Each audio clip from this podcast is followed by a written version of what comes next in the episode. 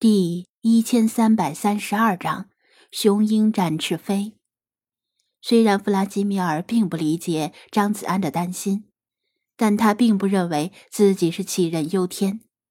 近年来，可能是由于气候越来越反常的原因，中国数座城市都曾经发生过虫灾。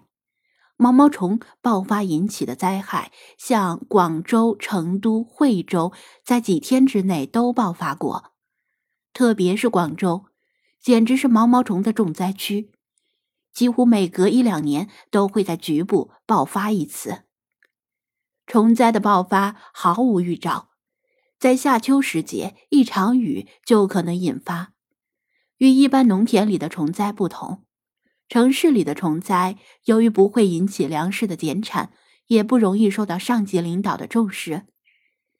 就算被报道出来，也是屈居新闻版面的角落里，经常被忽略。但是，由于城市人口高度密集的地方，虫灾会引起人们生活上极大的不便。最严重的时候，树上下起虫雨。遍地都是蠕动的虫堆，树叶、草叶像蝗虫过境一样被啃食一空，行人避之唯恐不及。而一些不能躲避的特殊职业，比如清扫大街的环卫工、站岗的交通警察、送外卖的小哥等等，就倒霉了。目前，据张子安的观察和了解到的信息，滨海市恐怕已经存在虫灾爆发的先决条件。如果下一场雨，情况就不好说了。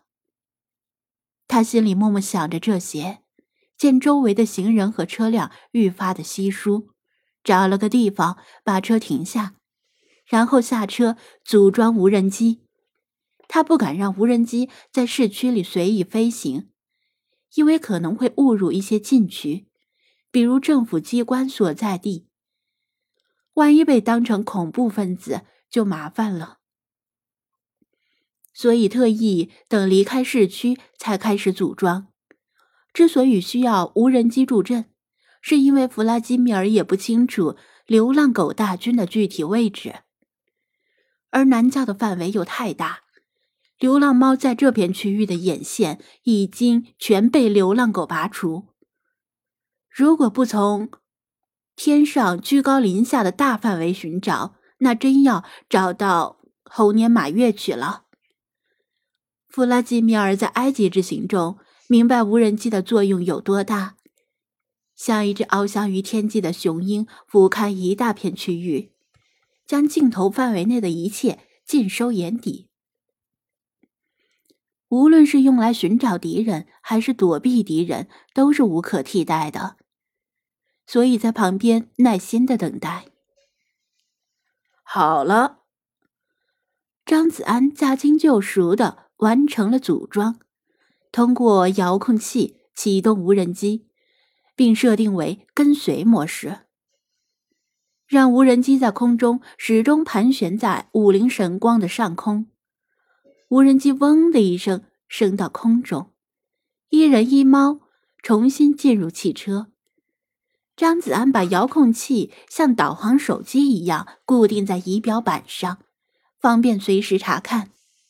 武陵神光继续向南行驶，微湿微热的风从敞开的车窗内吹入，吹得张子安的头发和弗拉基米尔的毛发随风飘摇。离开高楼林立的室内，平坦而广阔的郊区令人的胸怀也仿佛变得宽广。这两日郁积在弗拉基米尔胸中的憋闷也被风吹走，舒畅了不少。他从车窗里探出头，眯起眼睛，看了一眼空中的无人机，以猎鹰之神奈克贝特命名的无人机，尽忠职守的跟随。银色外壳一闪一闪的反射着阳光。从遥控器的屏幕看，本来挺大的五灵神光已经变成一粒缓慢蠕动的小米粒。弗拉基米尔心生感慨，自己打着节拍，轻声哼唱起来。小小汽车城中走，滔滔江水向东流。雄鹰展翅飞，伴我去战斗。苗苗代代如潮涌，前赴后继跟我走，前赴后继跟我走。砸碎万恶的臭狗头，万里江山披锦绣，披锦绣。张子安，虽然是魔改后的歌词，但听着格外应景。反正闲着无事，他也跟着哼唱起来。即使是郊区，个别路段也有红绿灯。有时候停车等红灯的时候，站在旁边的其他司机。会好奇的看几眼张子安，纳闷儿，这都什么时代了，还有人唱这种老掉牙的革命歌曲？而且你唱就唱吧，还要顺手魔改一下。若不是熟悉的旋律，可能一时还听不出是哪首歌。最关键的是，唱的太难听了，心里没点儿逼数吗？一个五音不全的男人鬼叫个不停，外加一只咿呀乱叫的半灰不蓝的猫，一人一猫叫的乐在其中。张子安不在乎，反正这里又没人认识他，正好一展歌喉，还不用去 KTV 发钱。在跑调的歌声中，他也暂时把重灾的威胁抛到脑后。毕竟那只是一种可能，还不一定真的会发生虫灾。随着汽车的继续南行，现在已经抵达滨海市的远郊，连低矮的建筑都很少见了，到处是大片大片的荒野和田地。由于不是主干道，路上没有几辆车，路况也不太平整。唱得尽兴的张子安和弗拉基米尔终于停下来喘口气，也停止了噪音污染。看那边，弗拉基米尔用一只前爪指着遥控器屏幕的角落，那是一对狗巡逻吧？狗巡逻。张子安先观察一下前后车辆，然后放慢车速，这才凝神盯了一眼屏幕。确实，无人机的镜头边缘捕捉到一对土狗在田间小跑着经过，但是他们没有注意到无人机的存在。但是狗本来就是群居动物，生活在郊区和野外的狗拉帮结伙也很正常，不能就此判定是在巡逻吧？跟上他们。看看他们要去哪里，要干什么？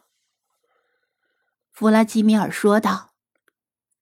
张子安也正有此意。虽说无人机视野广阔，但天地更广阔，不能盲目寻找。他调转方向盘，在下一个分岔口离开了平坦的主路，拐入坑洼起伏的支路。有奈何贝特在天空中盯梢。他可以远在视野之外跟随那对土狗，而不用担心被他们发现，也不用担心跟丢了。就算乡下的路况再差，至少比撒哈拉沙漠里一道道高大的平行沙丘和随时出现的流沙陷阱要强得多。前方出现几栋房屋和仓库组成的小型聚居区，还有几辆车停在附近。